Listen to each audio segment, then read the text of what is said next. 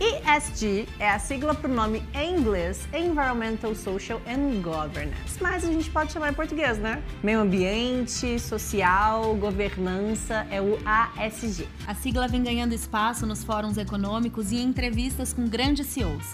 Eles já entenderam o quanto é importante se posicionar quando a gente fala do comprometimento com a preservação ambiental. O capitalismo atual solicita uma atualização das suas regras, das suas práticas em direção a uma sociedade mais responsável. Fica a lição de que, além de socorrer as questões emergenciais, nós devemos também preparar para o futuro.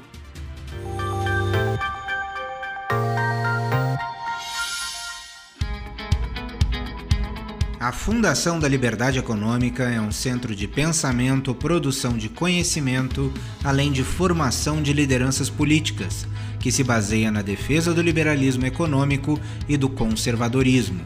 Para mais informações, acesse flebrasil.org.br.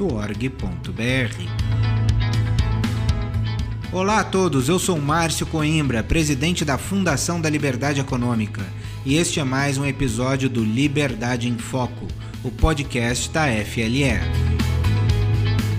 Hoje falaremos em nosso podcast sobre um tema palpitante na agenda nacional e internacional, o famoso ESG Environmental, Social and Governance, ou seja, ESG e gestão pública, que seria a parte ambiental, social e governamental e sua relação com a gestão pública. Para falar desse assunto, nós convidamos o professor Eduardo Fayet, um dos experts da Fundação da Liberdade Econômica. Eduardo Fayet é doutor em Engenharia de Produção pela Universidade Federal de Santa Catarina e bacharel em Administração pela Faculdade Católica de Administração e Economia do Paraná.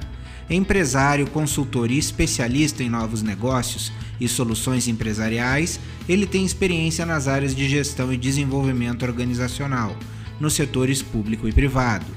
Foi é uma satisfação recebê-lo aqui mais uma vez no podcast da FLE, o nosso Liberdade em Foco. Seja muito bem-vindo. Olá, Márcio. Satisfação é minha é, de estar mais aqui tratando desse assunto, como você muito bem disse, palpitante. Então vamos começar pelo começo. Faye, vamos tentar situar aqui o nosso ouvinte sobre o que é ESG e quais são as suas principais características. Bom, ESG é, nasceu numa proposta da ONU, é, principalmente para o sistema financeiro internacional, é, no sentido de construir um conjunto de indicadores é, que pudessem medir melhor é, o desempenho das empresas, dos governos é, em geral. Né? Então, ESG, como você falou, são os aspectos ambientais, os aspectos sociais e os aspectos de governança de uma determinada empresa ou de um determinado eh, governo. Né? Isso nasceu em função dessa demanda da ONU ao sistema financeiro, porque o, é importante ter um conjunto de indicadores que não sejam simplesmente indicadores que meçam o desempenho financeiro dessas empresas ou desses governos, mas sim que é, meçam o desempenho da relação dessas empresas e governos com o meio ambiente, né? portanto, a questão da sustentabilidade, com as questões sociais, né? portanto, relações de trabalho, né? tratamento dos, dos, dos colaboradores, né? é, é, questão de diversidade, né? equidade, são aspectos relativos ao social. E da governança, que é o quão transparente, né? o quão colegiado são as decisões uh, que darão mais previsibilidade e segurança no desempenho desses governos ou dessas empresas uh, ao longo do tempo. Nos parece meio claro, né, Faye, como a ESG se relaciona com a gestão pública, mas eu acho importante a gente aprofundar esse assunto, especialmente em termos de governos estaduais, prefeituras, governo federal e também das entidades internacionais e de organismos internacionais. Como é que você enxerga essa situação? É, no caso da gestão pública, é fundamental. Né? A gestão pública já trabalha com aspectos que são muito próprios do ESG, né? a questão de sustentabilidade, questão social, né? emprego, renda. Né? Tanto os municípios quanto os estados fazem um esforço para a melhoria da sociedade de uma forma geral. E o ESG é, exatamente se soma a esse esforço em uma metodologia mais objetiva e mais estruturada É importante destacar, Márcio, que o ESG ele tem, vamos dizer assim, dois níveis diferentes. Né? Um nível que é mais estratégico, político estratégico, e um segundo nível que é mais de implementação operacional. No nível estratégico político, ele é muito mais de quais são as ações, os programas que um governo municipal e um governo estadual podem ter. Né? Por exemplo, né? redução da emissão de carbonos. Um município pode fazer isso, isso melhorando a sua mobilidade urbana, reduzindo a utilização, por exemplo, de ônibus é, a diesel ou a, a, a gasolina, né? utilizando energia limpa, hidrogênio e outras tecnologias disponíveis. Enquanto que no nível operacional é a implementação dessas é, novas técnicas e novos programas, né, por exemplo, de mobilidade urbana, como eu disse, e também a medição de quanto isso de fato impactou no meio ambiente. Então, uma prefeitura ela toma a decisão de melhorar sua mobilidade urbana, número um, no nível estratégico político, e número dois, no nível de implementação e operacional, ela mede a quantidade de carbono que ela deixou de emitir. E isso gera um indicador que, inclusive, pode ajudar as prefeituras e os estados a receberem recursos internacionais. Aí a gente pensa no ESG, então, como esse conjunto que tem um desdobramento muito importante na esfera internacional. Afinal de contas, é algo que surge no seio da ONU, mas que também isso se espalha pelo mundo. Então a minha pergunta é o seguinte: Quais seriam os desafios de implementação do ESG na cultura e no contexto do Brasil, do brasileiro? Exato, Márcio, esse é um desafio bastante importante. É, no caso é, desse âmbito internacional, o que é importante destacar é que muitas é, instituições como fundos, bancos, né, que são investidores, tanto bancos privados quanto bancos públicos, quanto é, os bancos de fomento internacional, né, como é o caso do Banco Mundial e entre outros, eles é, já estão se estruturando para avaliar o desempenho dos indicadores ESG nos governos, né, tanto municipais quanto estaduais ou mesmo da União no caso do Brasil, né? e como também em outros governos no mundo inteiro. Mas isso é muito importante porque isso, obviamente, gerará uma, um, um resultado né, de imagem e de possibilidade desses entes governamentais em receberem eh, investimentos que todos nós precisamos, principalmente no Brasil. Quanto ao desafio da cultura brasileira, é o nosso desafio de gestão, né? e principalmente em gestão pública. Então, nós temos que, de fato, tomar decisões, primeiro pensar estrategicamente e criar cenários, quais são os, os principais é, programas e as principais ações que o governo vai fazer, isso é uma tomada de decisão. Né? Segundo, ele precisa estruturar essa tomada de decisão em ações e políticas públicas.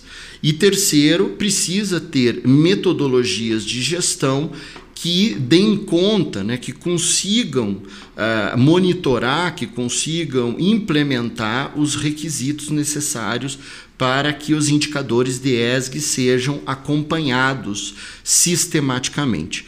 Então, disciplina, capacidade de visão estratégica, né? a nossa é, capacidade de tomar decisões estratégicas de médio e longo prazo, portanto, decisões de Estado e não decisões de governo, são fundamentais para que a gente tenha um bom desempenho eh, no ESG.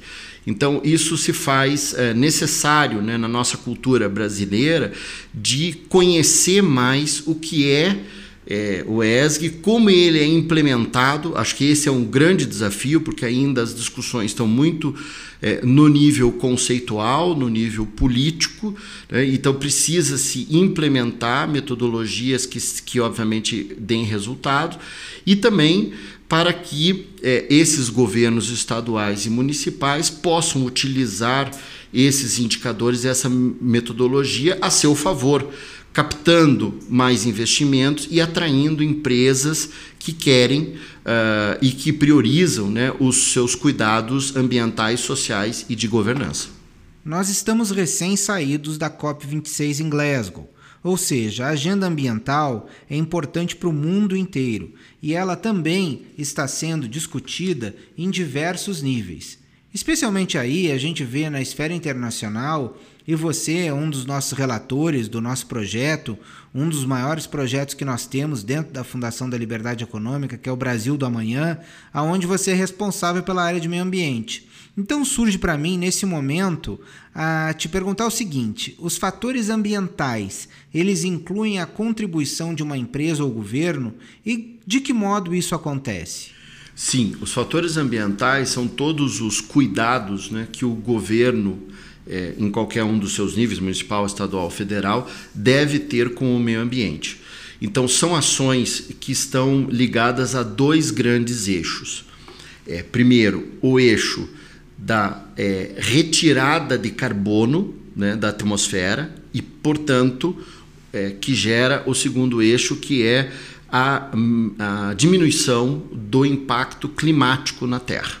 Então, esses dois elementos são fundamentais em qualquer ação de governo. Então, todos é, é, os programas e projetos governamentais, eles são muito importantes que eles considerem esses aspectos. Então, por exemplo, implementação, desmatamento, né?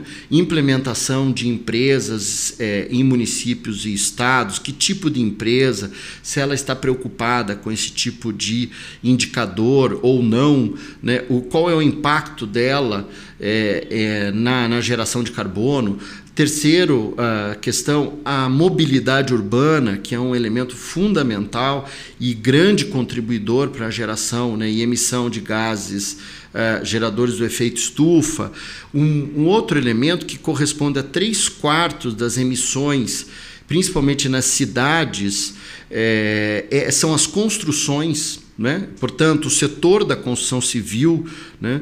o, o, o Banco Mundial tem um relatório chamado Green Building, que é um relatório que exatamente coloca todos esses aspectos da construção, utilização de materiais adequados, energia limpa, utilização da água da chuva, enfim, é, produção é, horta urbana, né, horta dentro dos condomínios, todos esses são ações que devem ser é, patrocinadas, promovidas pelos entes governamentais e que o setor privado vai avançando à medida em que essas, é, esses incentivos vão sendo realizados pelos governos. Então, isso é fundamental para a nossa vida futura né, e para a vida é, do ser humano no planeta. Indo além desses fatores ambientais e os sociais e de governança?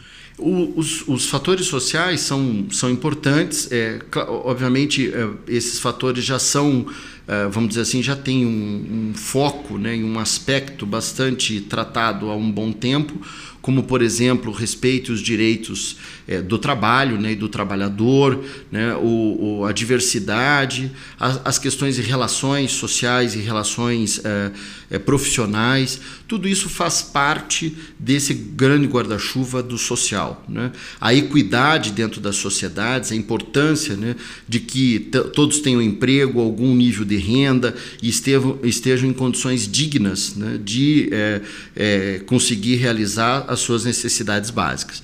Então, isso, isso é fundamental. E no caso da governança, é, os governos devem dar transparência né, e uma maior amplitude e interlocução uh, entre a relação do público com o privado, para que todos fiquem sabendo né, quais são os interesses, quais são uh, as defesas de grupos da sociedade que estão ali atuando numa prefeitura ou num estado. Então isso é fundamental a transparência e o processo de participação e governança numa decisão da sociedade. Sem dúvida, Faye, ESG realmente é o futuro da gestão, da gestão pública, de uma gestão eficiente e de uma gestão engajada em temas que são importantes para a sociedade. Então eu acho que a sua contribuição aqui é fundamental para as pessoas entenderem esses diversos planos de um tema tão importante. E aqui chegamos ao final de mais um podcast. Espero que todos tenham gostado deste episódio com o tema ESG Gestão Pública. Muito obrigado, Eduardo Faye. Eu que agradeço, Márcio, e em breve voltaremos com novos assuntos. E para você que acabou de nos ouvir, muito obrigado pela sua audiência. Para mais informações, acesse o site flebrasil.org.br e siga as nossas redes sociais no Facebook e Instagram, arroba FLE Econômica e no Twitter, arroba FLE Brasil. Nosso podcast está disponível na sua plataforma de áudio preferida. Você pode também seguir o nosso podcast no Spotify, Amazon, assinar no Apple Podcasts e se inscrever no Google Podcasts ou no Castbox e favoritar no Deezer. Desse modo, você receberá uma notificação sempre que um novo episódio for ao ar. Eu sou Márcio Coimbra, presidente da Fundação da Liberdade Econômica, e este foi mais um Liberdade em Foco. Um grande abraço e até a nossa próxima conversa.